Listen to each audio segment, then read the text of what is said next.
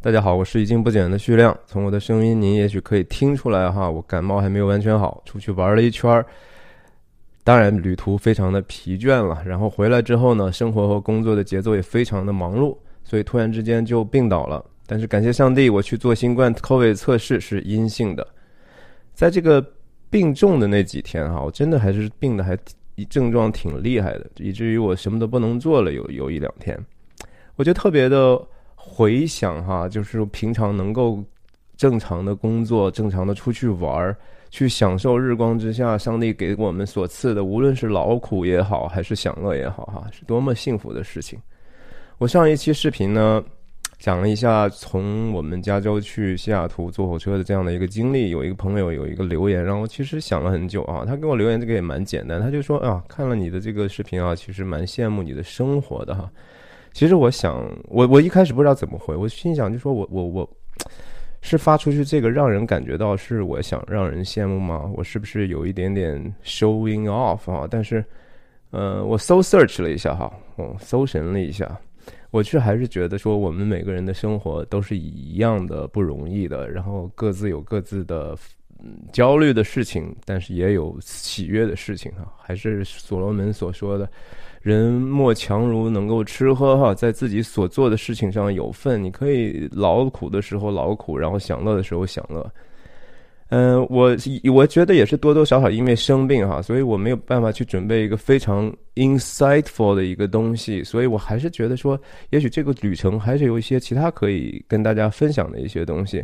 比如说，我今天还是想跟大家分享一下我在西雅图周边哈，就是华盛顿州的一些地方的一些。看见哈，我并不觉得说我有我是任何这方面的专家哈，我我所分享的这个东西肯定不是所谓的旅游贴士哈，我我觉得那个东西不需要去我来我来讲，网上到处都是。我是要分享的是说，在基于时空之限制之下哈，我在特定的时间、特定的这样的一个有限的精力和我自己的热忱、我自己所喜好的事情、我关注的事情所组成的一些信息的碎片，或者是一些主观的观点，甚至。所以，这是我其实分享这些东西，我觉得更像是一个我个人的真相吧。这是我跟世界所能贡献的一点点我的视角。我深深的相信哈，每个人的视角都是独特的，但是我也不例外呀，我也是独特的呀。所以我要分享的就是这个。我甚至可能一开始的时候，我想跟大家简单的 philosophize 一下，我就觉得什么是旅行哈。我觉得旅行真的是千差万别，每个人的想法都不一样，目标都不一样。有的人出去就是为了。呃，去去体验一个呃，比如说吃啊、喝啊，然后去见一些朋友啊，对吧？呃，有一些是物质层面的，absolutely，我想每个人多多少少都是有这样的，但但是也有更多的是，我相信是精神层面的，是一个甚至说我们讲的是属灵层面啊，是一个很形而上的事情。我觉得这个世界就是我们内心的一个镜子哈。你出去你看到的世界，其实很多时候你看到的是自己。然后我们为什么要去出去玩呢？很多时候我们。当然，除了要陪伴家人，我们要 have a good time，但是我们也是在强制我们自己的注意力，就是你从你这个现在的庸常的生活中给我出去啊！你给我把你的注意力放在一些其他的事情上，你强制自己关注一些其实你平时很少关注的事情。那特别是我们到了一些陌生的环境的时候啊，你不得不。去更多的去关注它的，比如说它的历史，比如说它的人文，比如说它曾经在那个地方发生过的事情和正在发生的事情，甚至说你在猜测它将来可能发生的事情。我觉得出去旅游哈，就和说所谓鲁迅讲说看《红楼梦》一样哈，叫什么经学家看见义，道学家看见淫，才子看见缠绵，革命家看见呃排满，对吧？呃，公刘安家看见宫闱秘事，我真的是觉得说。呀，其实每一个人都可以分享他们自己的这个旅游的经历，而且每个人都完全不同。OK，我今天就是说，今天我当然是继续在，呃，美国的大西北哈，美国的大西北这样的一个呃重镇西雅图。然后我我想通过几个方面吧，一个是说分，我也通过手机所拍摄的一些照片和视频呢。作为我回忆或者评论的一个背景吧，然后我我想的有大概讲的有几个方面哈，一个是说我我为什么要关心很多最终我去的地方，这些城市也好，小镇也好，河也好，海也好，海湾也好哈，这个东西他们都是有名字的，哎，他们我我我是特别特别在意这个名字的，这个为什么呢？对吧？我想跟大家简单的分享一下这个。第二说，我作为一个观光客哈，我只在西雅图的 town 里头，真的城市里头待了不到三天的时间，呃，我当然对这个城市的理解是完全完全肤浅，然后只是一个表面的印象。但是同时，我我我试图去总结我这么样的一个。外来者对这个城市气质的一种一种了解哈，一种总结。然后我会特别提及一些呃小的地方，比如说一个特别有名但是特别肮脏的一个景点哈，以及它为什么我觉得有存在的价值。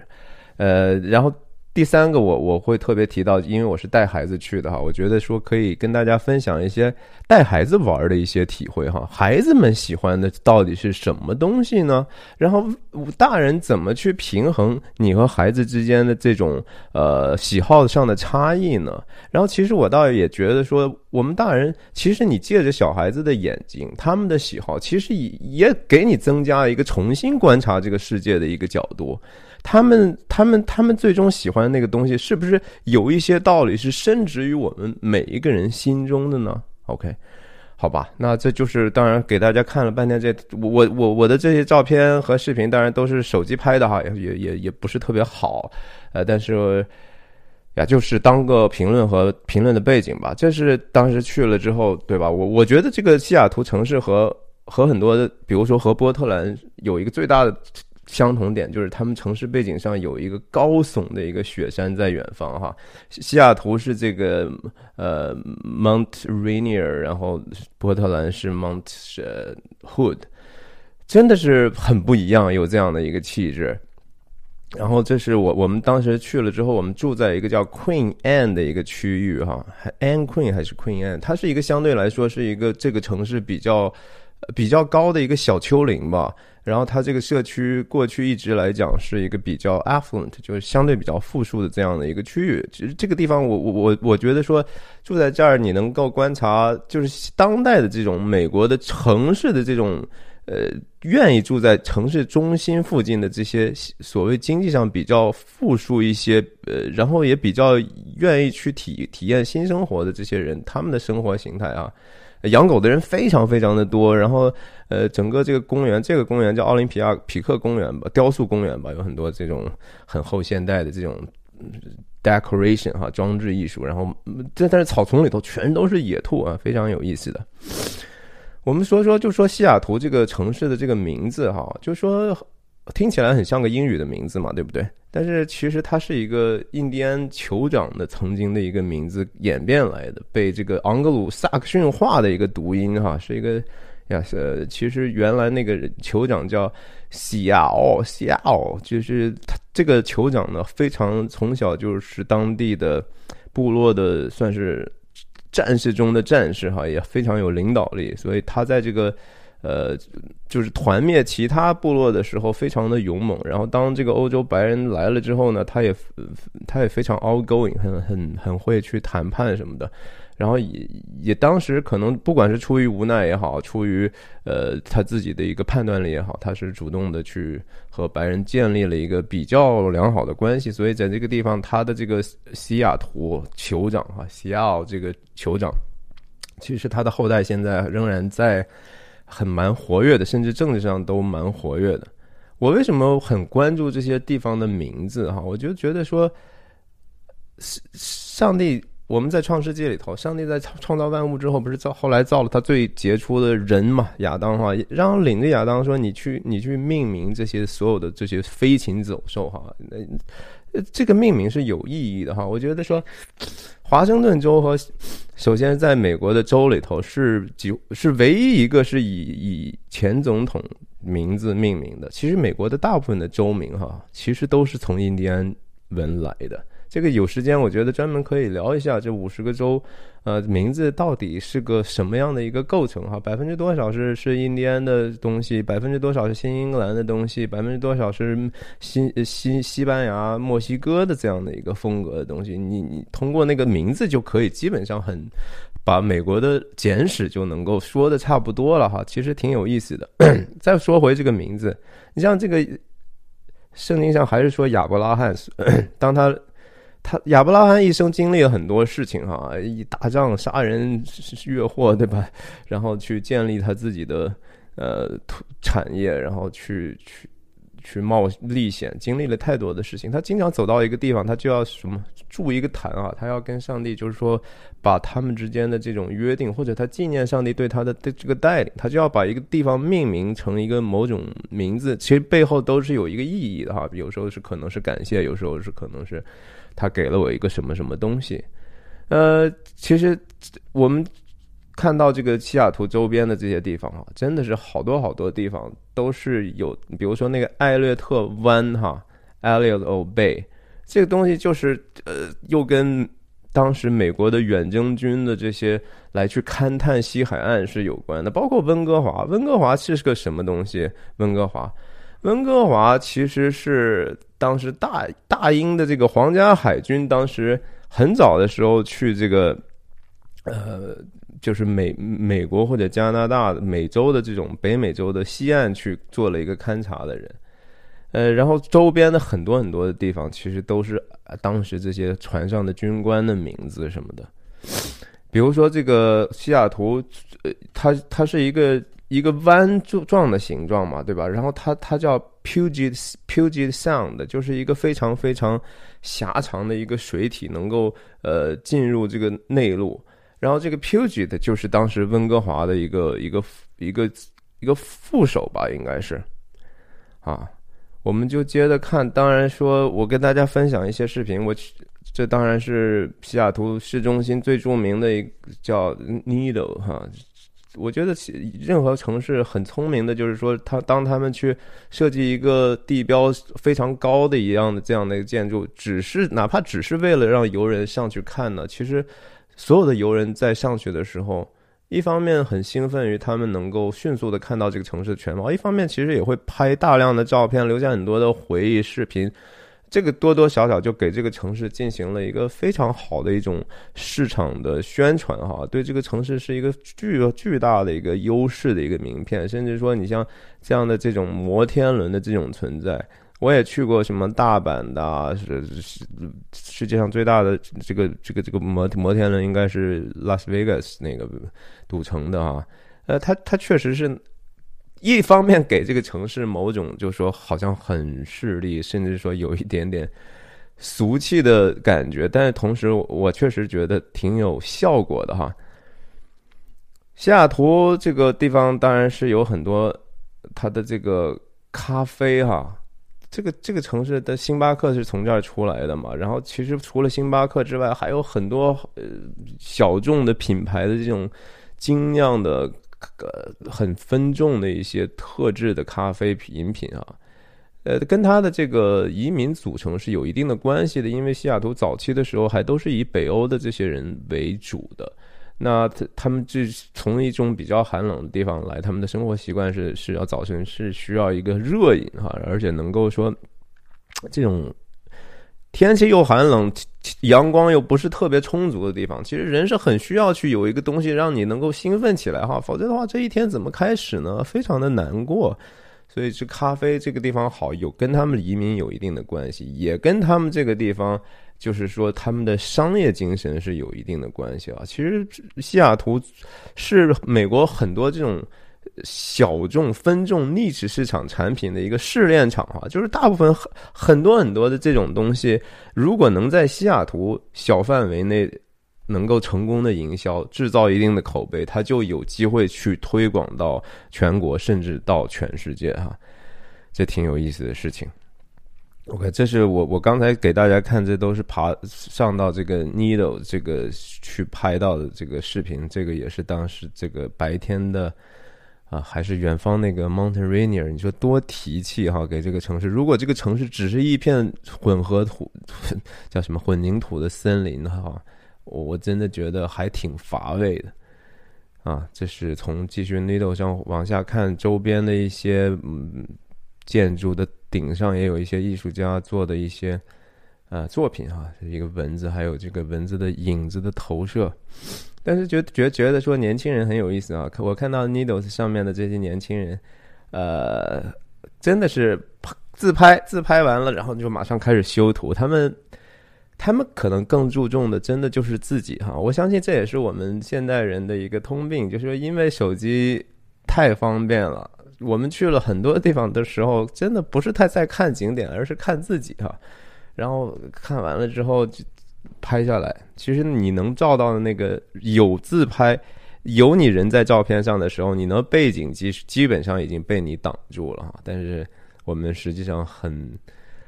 很着急忙慌的就把自己哎，就是告诉这个世界我们在那儿，然后。就分享到各种社交网络，我也不 judge 这个事情，我只是说这就是这个当下我们活着的现实哈。然后我觉得 有一些小朋友，你看给了他手机之后，他完全浑然不觉得自自己是实际上在一个如果让他没有手机站在上面，他会觉得恐惧的这样的一个处境里头。嗯，OK，我我就继续往下说说这个呃。周边的当趟的一些情况吧，这当然就是说，我觉得西雅图从某种程度上和旧金山的气质还是蛮接近的哈。他们都有大量的这种呃一个一个湾内嘛，等于说是一个海洋性的气候，呃，然后像这些码头也都后来被改建成商业区嘛，呃，然后同时也有很多这种 homeless 在街头哈，就是我看我就就在就在。街头上走的时候，你就看到可以看到这些 back hill 或者是这些高的建筑之间，呃，还是有很多人在注注射毒品哈。光天化日之下，然后我们看到人的精神面貌其实也蛮颓的哈。我我在买一个热狗的时候，看到一个女士哈，她的这个袜子上的就是。F it 啊，是对生活的一种非常不满意的一种状况，和这个旧金山很多城市地区的人的精神面貌也蛮像的。呃，然后从这个它的产业结构或者说它 trending 的一些行业来讲，西雅图当然也是一个科技重镇哈。呃，其实再往回倒一倒哈，西雅图曾经也是在西海岸，当时的城市一旦。呃，形成一定规模之后，人们就有文化上的需求啊。他们也有一些上流、比较上流、比较富庶的人，他们比如说也喜欢呃古典音乐啊，也要组这些 symphony 啊，呃交响团。但是呢，在西海岸，西雅图的交响乐团哈，始终被旧金山的交响乐团 overshadow 哈，就是他们的名声就一直被强压的大树底下不长草。人们只说一说西海岸，去旧金山的交响乐团啊。没有人会特别 care 西雅图的，但是呀，我我们会，呃，在在这个音乐，对不起，古典音乐这个层面上，西雅图就是被和和如今就是在科技上的某某一些情况啊，旧金山湾区的硅谷还是一说起来是这个世界科技的中心，但其实西雅图已经非常非常厉害了，像什么亚马逊呐。哎，太多了，我我就不不卖弄了，跟大家继续分享一些我的随手拍吧，像这个街街头的这些啊涂鸦，对吧？特别是以这个 Black Black Lives Matter，Black Lives Matter，对不起，我真的是有一点点感冒，说话脑子都不是特别够用。呃，涂鸦也好，然后人们这种 food truck 也好，那这当然是最著名的这个 Pike。Pike Place Public Market 哈，我真的觉得说这个地方是旧金山没有的，这个这个市场是真的是既丰富又有特点哈。它底地下因为因为它的地势的缘故，它其实有很多层。然后我们看到亚亚洲人的大妈在卖花，卖花的很奇怪啊，都是都是亚裔的大亚裔的女士，嗯，然后。嗯，非常 vibrant。我真的觉得喜欢街头摄影的人哈，你就去随便拍去吧哈。不管你拿着什么手机，这个地方的这个 variety，它卖的商品之多哈，特别是特别新鲜嘛。因为我他当时建在这个一个比较靠近海海湾的地方，最早的时候就是因为卖鱼比较新鲜，最早的时候就是因为要卖海鲜嘛。那后来当然就是经过，真的是企业家精神哈，能够把这一个城 市的一一边凝聚在这样的一个周边，形成这样的一个文化和社区哈，这个可不简简单单是一个地摊精神哈。我我们有机会再接着展开吧。我在里面流连忘返，我真的觉得说任何一个日常的画面都让我觉得非常有意思啊！这是卖鱼的那那上头的那些冰哈，然后地上嘛，去却涂了一个红色的地板哈。当然，我我我我我我我在猜想哈，就是因为这个地方肯定是要有很多鱼新鲜的鱼会留下很多血在地上嘛。那你如果是其他的颜色，其实显得非常的脏哈。你干脆把地板涂成红色，但是哎，非常的。非常的诡异，呀，这是它外边的那些 pier 的这些，有点像 boardwalk，但实际上就是城市的主干道的周边哈。我们看到各种各样啊卖艺的人哈，招揽游客的。你像这哥们儿，我真的觉得挺有意思的，把把蟒蛇盘盘在脖子上，地下是他的这个阿圭呢还是什么东西，然后他自己穿上一个让你扫码给他。给他打点小费的这样的一个一种街头，呃，这这是这这是旧金山肯定有的。你看，哎，到时候他觉得没意思了，哎，装在箱子里就走了，哎，相当相当有意思的一个事情。嗯呀，我们就继续，我我就是跟大家分享一些照片吧。说到哪儿算哪儿，这样的话，我确实其实压力会小很多。我确实最最近实在太忙，但是我还是觉得应该去更新一下的哈。OK，这是 Pike。Pike 的一个 Brewing Company 哈，我一般去一个地方的话，特别是在美国的西北哈，美国产产啤酒最好的几个地方，Oregon、Washington，然后东东部的可能 Maine，然后一一些地方，呃，就是在海岸州，呃，蒙大拿可能也有一些不错的，科罗拉多也有一些不错的，呃，但是基本上啤酒好，主要的。首首先得是水好哈，那个地方得有大量的清洁的天然的水资源，然后另外就是他们本身可以生产这个 hop 啊，这个啤酒花儿，呃，我觉得这个还是不错的这个啤酒，嗯，啊，这这就是街头寂静了，啊，这个地方还是 Needle 旁边的一个，其实以前叫音乐体验厅体验馆哈。现在可能一一部分场馆可能改变改名叫，呃波普艺术博物馆吧，对不起，或者是写写流行艺术博物馆哈。这个建筑其实本身啊，这上头走的这个是叫 monorail 哈，这个 monorail 的这个车厢单轨车厢，其实去过马来西亚应该呃。应该夸拉朗普叫什么东西了？我忘记中文叫什么。应该很多人也坐过类似的单轨的这样的一个城市列车。这个线路非常的短，但是它这个车厢呢，据说是在同一个档次里头，是一是德国的一个公司造，我不知道是不是西门子造的，是目前留下最最古老的一个车型了。所以非常的颠簸，非常的好呃，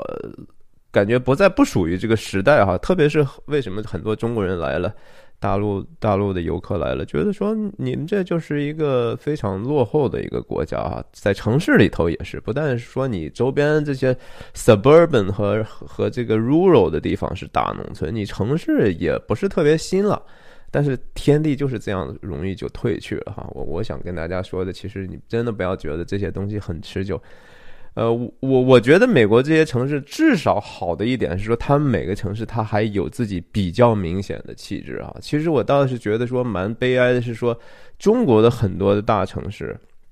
他们在新区那些地方，老区当然各自有各自的历史啊，那个可贵也可贵在它那个老区所凝聚的这个地方的人文和历史文化的这些无形的东西，但是新区呢？惨不忍睹哈！我我我有一个朋友甚至开玩笑说，我怀疑他们那个那个那个图纸都是可能就那么三四套啊，建的楼都是差不多啊。这还是那个那个 Brewing Company 啊，他们这个地方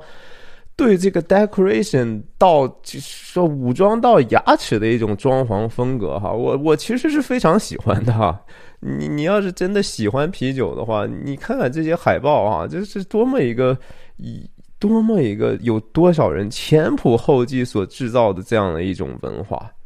嗯，这这这这这是我一般去一个地方，我都会去点这样的一个 beer flight 啊，这叫就一个一一个航班啊，好多好多不同的量也不大，你也不会喝，能够品尝不同的很多的种类，然后同时不会喝多嘛。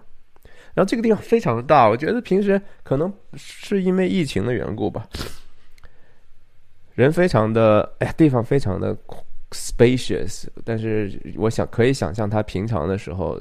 因为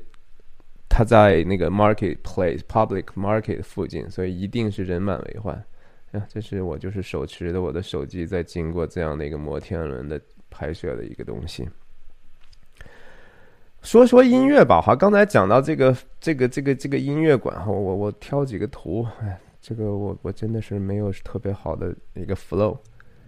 这个建筑本身哈，大家肯定稍微关注点建筑的人都可能是猜出来，这就和这就是弗兰克盖里的作品哈，这是著名的后现代建筑师哈，他的这个作品像什么毕尔巴鄂的古根海姆博物馆啦，然后这个叫什么哦，还有的一个地方啦，什么马德里的一些别墅了，歪歪扭扭的哈，他他当然他最著名的这些东西就是非常非常的，呃，没有没有公用上的很多的，不是，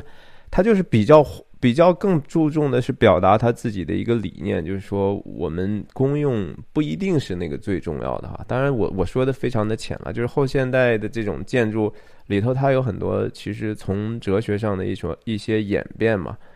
呃，弗兰克盖里当然是不接受这样的一个标签啊，他既不承认自己是是一个结构主义的建筑师，也也不承认自己是后现代，他就说我我就是喜欢这个，对吧？但是大家有没有注意到，比如说这个这个这个这个厅哈，其实我真真心觉得说，呃，这是里头的一些一些，应该是 gift shop 礼品店的这个，也是他这样的一种材质和不规则的这种曲面，嗯。去过 L A 那个迪士尼音乐厅的，大家一看就说：“嗯，这不是差不多的东西吗？还不只是这些哦，好几个弗兰克盖里的作品确实是有有非常非常惊人的一些相似的地方吧。我不是说这个这个有时候重复是就是某种风格的这种彰显哈，这也没什么没什么可以诟病的，只是说美学上就是说，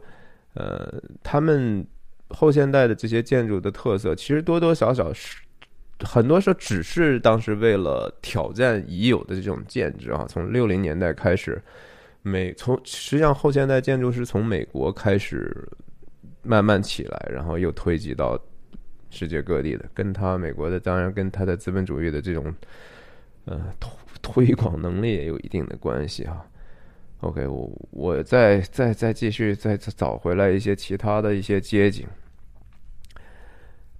对不起，让我喝口水，大家包容一下。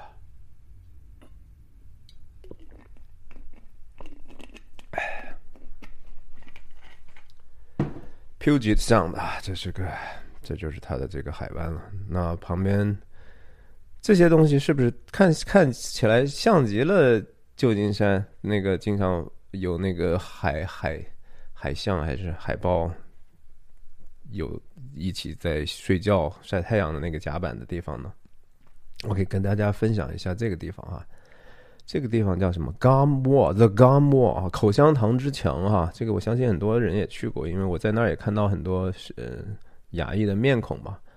这地方当然概念就是很简单了，就是大家可以随随便便的把口香糖贴到这个地方的墙墙壁上去，呃。我们在 COVID 的时代哈，然后深深的感到了 一种存在性的威胁哈，但是还是禁不住的去，也也可能是无意当中，但是也也多多少少抱着说，哎，能不能够邂逅这样的一个地方？结果真的就走到这个地方，大家看到这个墙上的细节啊，呃，确实是 disgusting 啊，但是同时你又不不不由得会觉得说。这是可以接受的，而且甚至从某种程度上又带着几分美感哈。我就在想，为什么呢？对吧？人们为什么会首先容忍这样的一个事情？它周边也也有很多的小商业，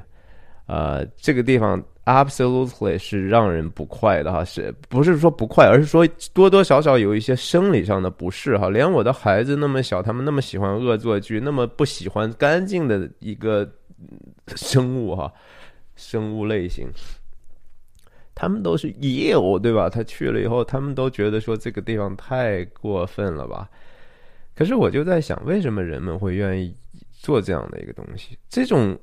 你说他恶心，一定不是人不去他的，或者说拒绝他的理由啊。因为你厕所也有恶心嘛，嗯，我们但是好像是那是因为是厕所是必要的哈，你也知道，反正大家都在那儿排泄，但是我们不得不去，所以我们尽可能保持清洁的情况，我们就就容呃不但允许它存在，而且要设计它的存在。但这个地方呢，它显然不是一个必要的，那我就觉得说，它其实这个后面它之所以能够让人们接受，并且成为一个观察点，是因为我们。大家带着某种善意去集体的去 contribute 了一个一个个人的贡献哈，就是说这个 idea 这个想法，大家认为它没有恶意。首先就是说，大家认为最初的这个想法可能没有恶意，不管它原来怎么样，也许它原来就是因为人人们丢了太多的。口香糖在地上很不舒服，那大家也没办法清理了。我记得说，北京王府井的街上也都是啊，满地都是黑黑的一片一片的，那都是因为口香糖没有办法被清理。甚至天安门广场，我记得还专门有一年花钱去去清理了一下，这都是现实的存在。那可能就有这样的一个人，有这样的一个创意的想法，哈，说那我们与其清理也清理不干净，我们是不是？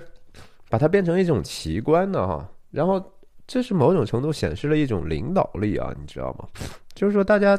真的明白了他这个想法的背后，哎，这个东西看可以是一个善意的、美好的东西。对，我的鼠标呢？甚至说人们的社会性的一种善意就就就彰显出来，然后觉得说呀，我们去参与它，然后让它变成更好的地方。但是这个地方同时，我觉得说它可不可以去被 abuse 啊？还是可以的，这个地方仍然可以显示出来人的某种程度有一些人的恶意，比如说，呃，也会有人在这个上头贴很多，比如说垃圾，对吧？你这个墙上很显然口香糖这么粘，你可以把这个东西别人已经创造好的某种 pattern 给它破坏掉，对吧？我我我们你要仔细看的话，真的里头有很多人去去用这个字口香糖去弄了很多的字也好，或者是图案也好。他是有自己的创造，这个和这个在在我们中国大学里头那种 bulletin board 上啊，比如说呃英语补习，原来你刚贴上就会有另一帮一另一个公司的人给你完全覆盖上哈，我觉得这个这个这个增进的意思完全不一样，所以在这个地方这个这样的一个肮脏的角落，其实某种程度上还是彰显了人的某一些善意的哈。OK，我们继续看一些照片吧。这还是那个啤酒公司的。OK，这就是很著名的这个，我刚才提到这个弗兰克盖里建筑纸底下的这个音乐体验馆，也是现代艺术、流行艺术的流行歌吧。他更更专注在这个音乐方面的这样的一个东西。这就不，我让我想到，就是也许跟大家聊聊几句，我浅薄的了解是对这个。呃，西雅图的音乐，刚才提到一些呃古典音乐的东西，但实际上，西雅图在这个流行音乐上的成就哈，其实倒是我倒觉得更大一些哈，甚至说更创造了自己独特的一一段历史。我个人呢，其实当时知道西雅图这个地方，还第一次还真的是因为音乐，是那个时候我觉得可能初中还是高中的时候，那个时候美国。呃，从西雅图开始有这样的一个唱片公司啊，这个这个 Sub Pop，是一个著名的一个唱片标标徽公司吧，就是品牌吧。他们制造了，其实也是 marketing 的一个 trick 啊。他们发明一个词，一开始可能就就被媒体被定义为就是 alternative rock 啊，另类的摇滚。可以给你一些啊，这是这是原来人们认为的摇滚乐，我给你一个 alternative，一个一个可选项哈。那后来在这个所谓涅槃乐队 Nirvana，呃，还有像什么 Alice in Chain、Pearl Jam 哈，这这几个乐队，还有一大批更更小的乐队，都在这样的一个厂牌底下。发扬光大，就是 grunge 多多少少有一点点就是 脏脏的哈，就是不是那么利落的这么样的一个东西。那因为又因为这个涅槃乐队的这个主唱也是他们的灵魂人物 Kurt Cobain 哈，这个我我们年轻的时候盲目的很崇拜他这个人，当然他还是一个伟大的艺术家，呃，他因为他的自杀呢，使得这个一方面他终结了这样的一个 grunge 的这样的一个辉煌，但同时也给他载入了一个音乐的一个历史啊。其实西雅图的音乐的这个历史真的是。它它其实建成没有，并没有多长时间哈，也也就不到二百年的时间嘛。从这个真正像这个大酋长允许这些欧洲的人定居，然后到后来又从这个西边挪到东边去成为中心，也就是真的一百七十多年前的事情，没有多长时间。但是像我们知道的，很多人像爵士乐的这些什么 Ray Charles 啊，Quincy Jones 啊。都有关于他们大量的电影都有啊，对吧？呃，都是从这里头出来的，所以这这这个这个地方，我倒是觉得说还是我个人是非常喜欢的。我我小孩在里头有他们可以看的东西，比如说电子游戏的一些 exhibition 哈，一些展厅。但是我就确实是很关注这个 Nirvana 的一些过去的留下来的物件，我很仔细的看了这个展览，这 Nevermind 的这个原来的这个唱片封面的，没有没有加上那些其他设计的小样，然后这是 In Utero 的那个人体模型了啊，呃。呀，连连这个地方，我觉得连厕所哈都是带着几分这个《闪灵》的味道哈，真的是太像那个《闪灵》里头那个酒店的厕所。呀，它还有一个蛮有名的这样的一个恐怖恐怖片吧的这这样的一个展出，也也挺有意思的。其实进去之后，嗯，我当然不建议小孩进去了哈，给大家看一下这个这个这是。叫什么？Dead Walking 是吧？呃，那个著名的电视剧《Walking Dead》是吧？行尸走肉那些这种做这种呃面具特效的这些艺术家的这些创造，嗯，当然这是个人喜好，我并我并不是说这东西就就是好像多么了不起，但其实也蛮了不起的啊。To be honest，呃，这些都是可以看的东西了。然后一些著著名的这种。呃，科幻电影的这些道具也在在陈列啊。我觉得，西西雅图的这个气质是其实蛮有创造力的哈。然后它同时有这样的一种另类的，呃，但是同时独立的，然后同又同时蛮时髦的这样的一个城市。我我这也是为什么可能西雅图近年来哈，它那个地方。至少就说生活成本可能也也不算低了，但是也肯定还是要比旧金山湾区要低很多。很多人还是愿意去那儿，呃，移居到那里头，然后那地方气候也好很多。至少，啊，这是 c h o l l y 哈 c h o l l y 玻璃和花园 c h o l l y Glass and Garden 吧，这个地方叫。啊，这些当然是每个人，我相信去西雅图都会去的，也没有什么特别可以说的了啊。反正我最后吧，我说说这个和孩子的这个，孩子被什么东西吸引的最多呢？我真的觉得说孩子哈，首先是说 playground 哈，obviously playground 和水啊，就是孩子们你去了，哪怕去了黄石，他们看到那，比如说 Grand Canyon 那一段儿。他们也无非就是嗯，然后看上半分钟，他们就开始去琢磨其他事儿。他宁可去玩玩会儿沙子，对吧？捡个石头，嗯，或者是说用那一个木棍儿什么削成个小小飞刀。他对这些东西感兴趣。我们去西雅图，因为要住的地方步行就可以去来到这个地方，他们就。念念不忘，经过了这样的一个叫什么 Seattle International Fountain 吧，还是叫什么？哎呀，就念念不忘。爸爸妈妈，什么时候我们能够去那个喷泉那玩啊？每一天都要去那个喷泉那玩，你知道吗？这个喷泉当然说，呃，也也没有特别独特之处啊，只是说有很大的地方，然后。小孩们真的被这个东西吸引到，就是哎呀，他们太喜欢这个，他们可以在这个地方花一下午的时间哈。我我后来就仔细想，什么东西让他们对这个东西这么感兴趣啊？我说的不一定对了。我从自己的孩子来讲，我就说人是不是如果只是天天给你下雨的话，你会觉得很愉快吗？如果水是从从上头掉下来的？我觉得恰恰也许是因为这是某种程度上是一种未知的一种 power 的一种 manifestation 哈，它它从这个这个能量从下而上出来，这个是一个反常的事情。然后喷泉当然它同时有一些变化哈，小孩不知道它某某个时间会是喷到多远、喷到多高、从什么角度喷过来的时候，他们对这种 what's next，what's 这个 upcoming 的东西，对这个未来将要遇到的东西，抱着一种期待和和和恐慌啊！但是这种东西其实真的就形成了某种程度上让他们最为兴奋的东西。当然水也很凉，对不对？但是我觉得还是喷泉对他们的吸引力还是要比河流还是要大很多呀，比比海滩，比河流。都要大很多，他们也愿意去想办法参与到其中去，说哦，你看看我们是不是能够改变一些东西，是吧？我们能不能，比如说设计很多游戏，能不能不不被它喷到呢？比如说，对吧？然后我们是不是，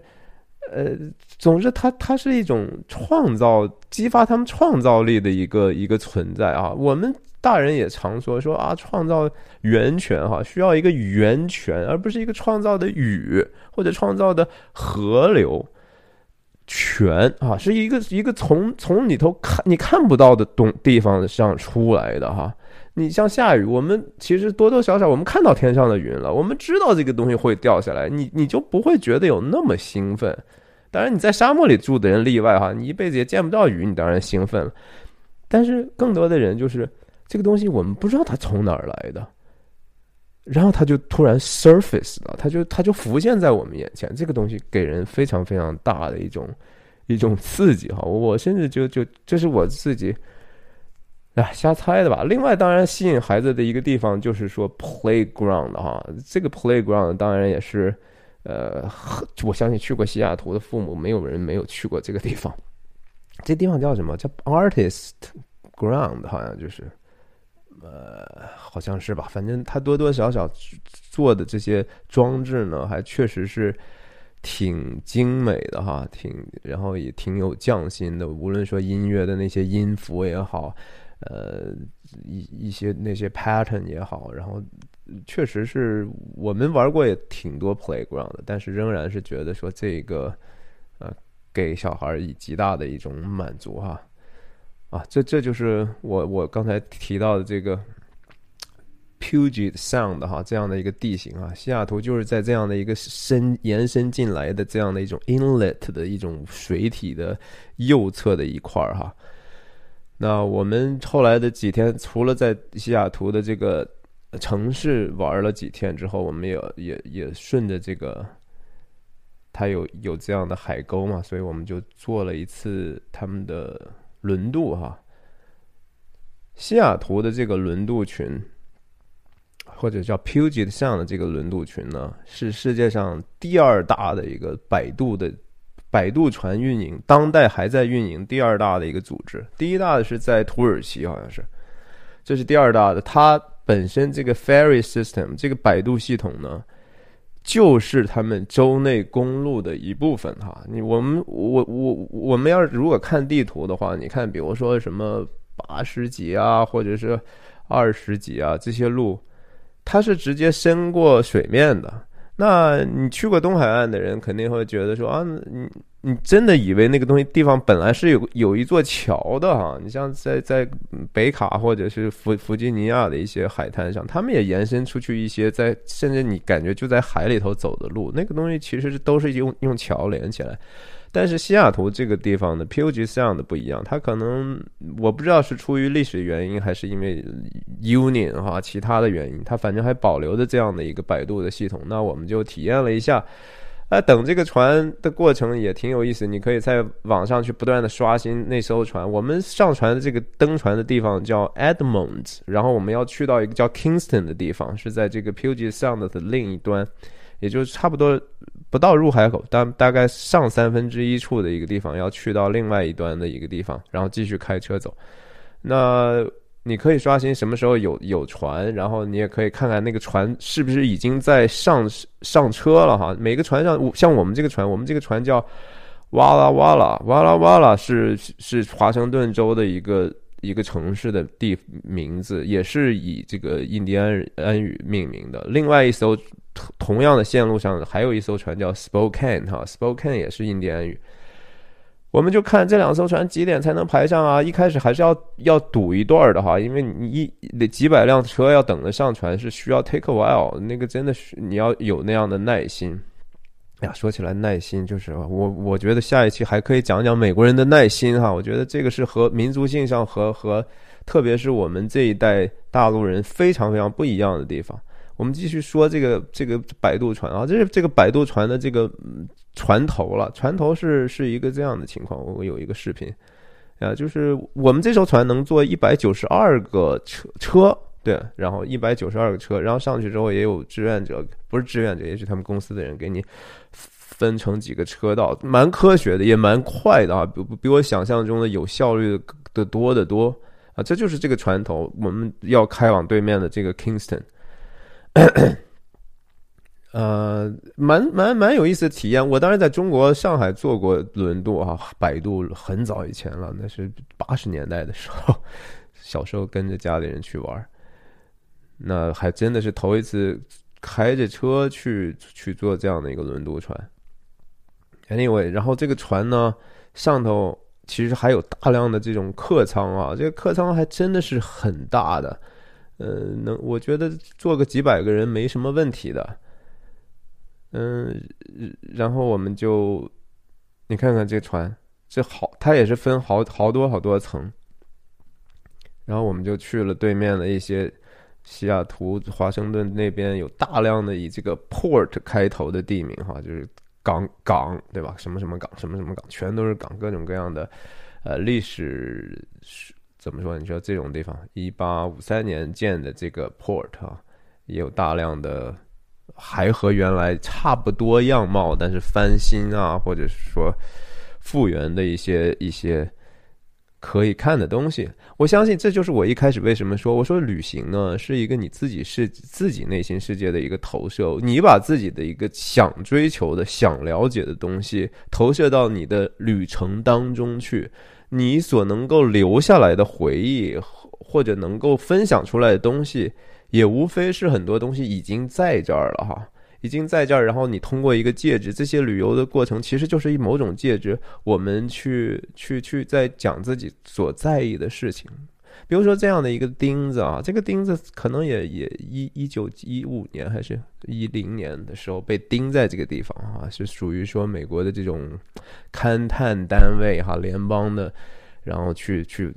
放在这儿，就说啊，这这个地儿说白了就是我们知道了这个地方是这样的，然后记下来一些东西，我们做了我们的工作了，我们会把这个东西编织到地图上去啊，嗯。我对这些东西挺有兴趣的，然后我我觉得站在一个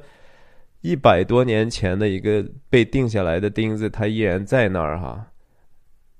一方面感叹就是说我们人生之短促，一方面感叹就是说其实这些东西迟早有一天，呃，被莫名其妙的被拔出，或者被摧毁，或者是被自然摧毁也好，或者被我们人自己摧毁也好哈，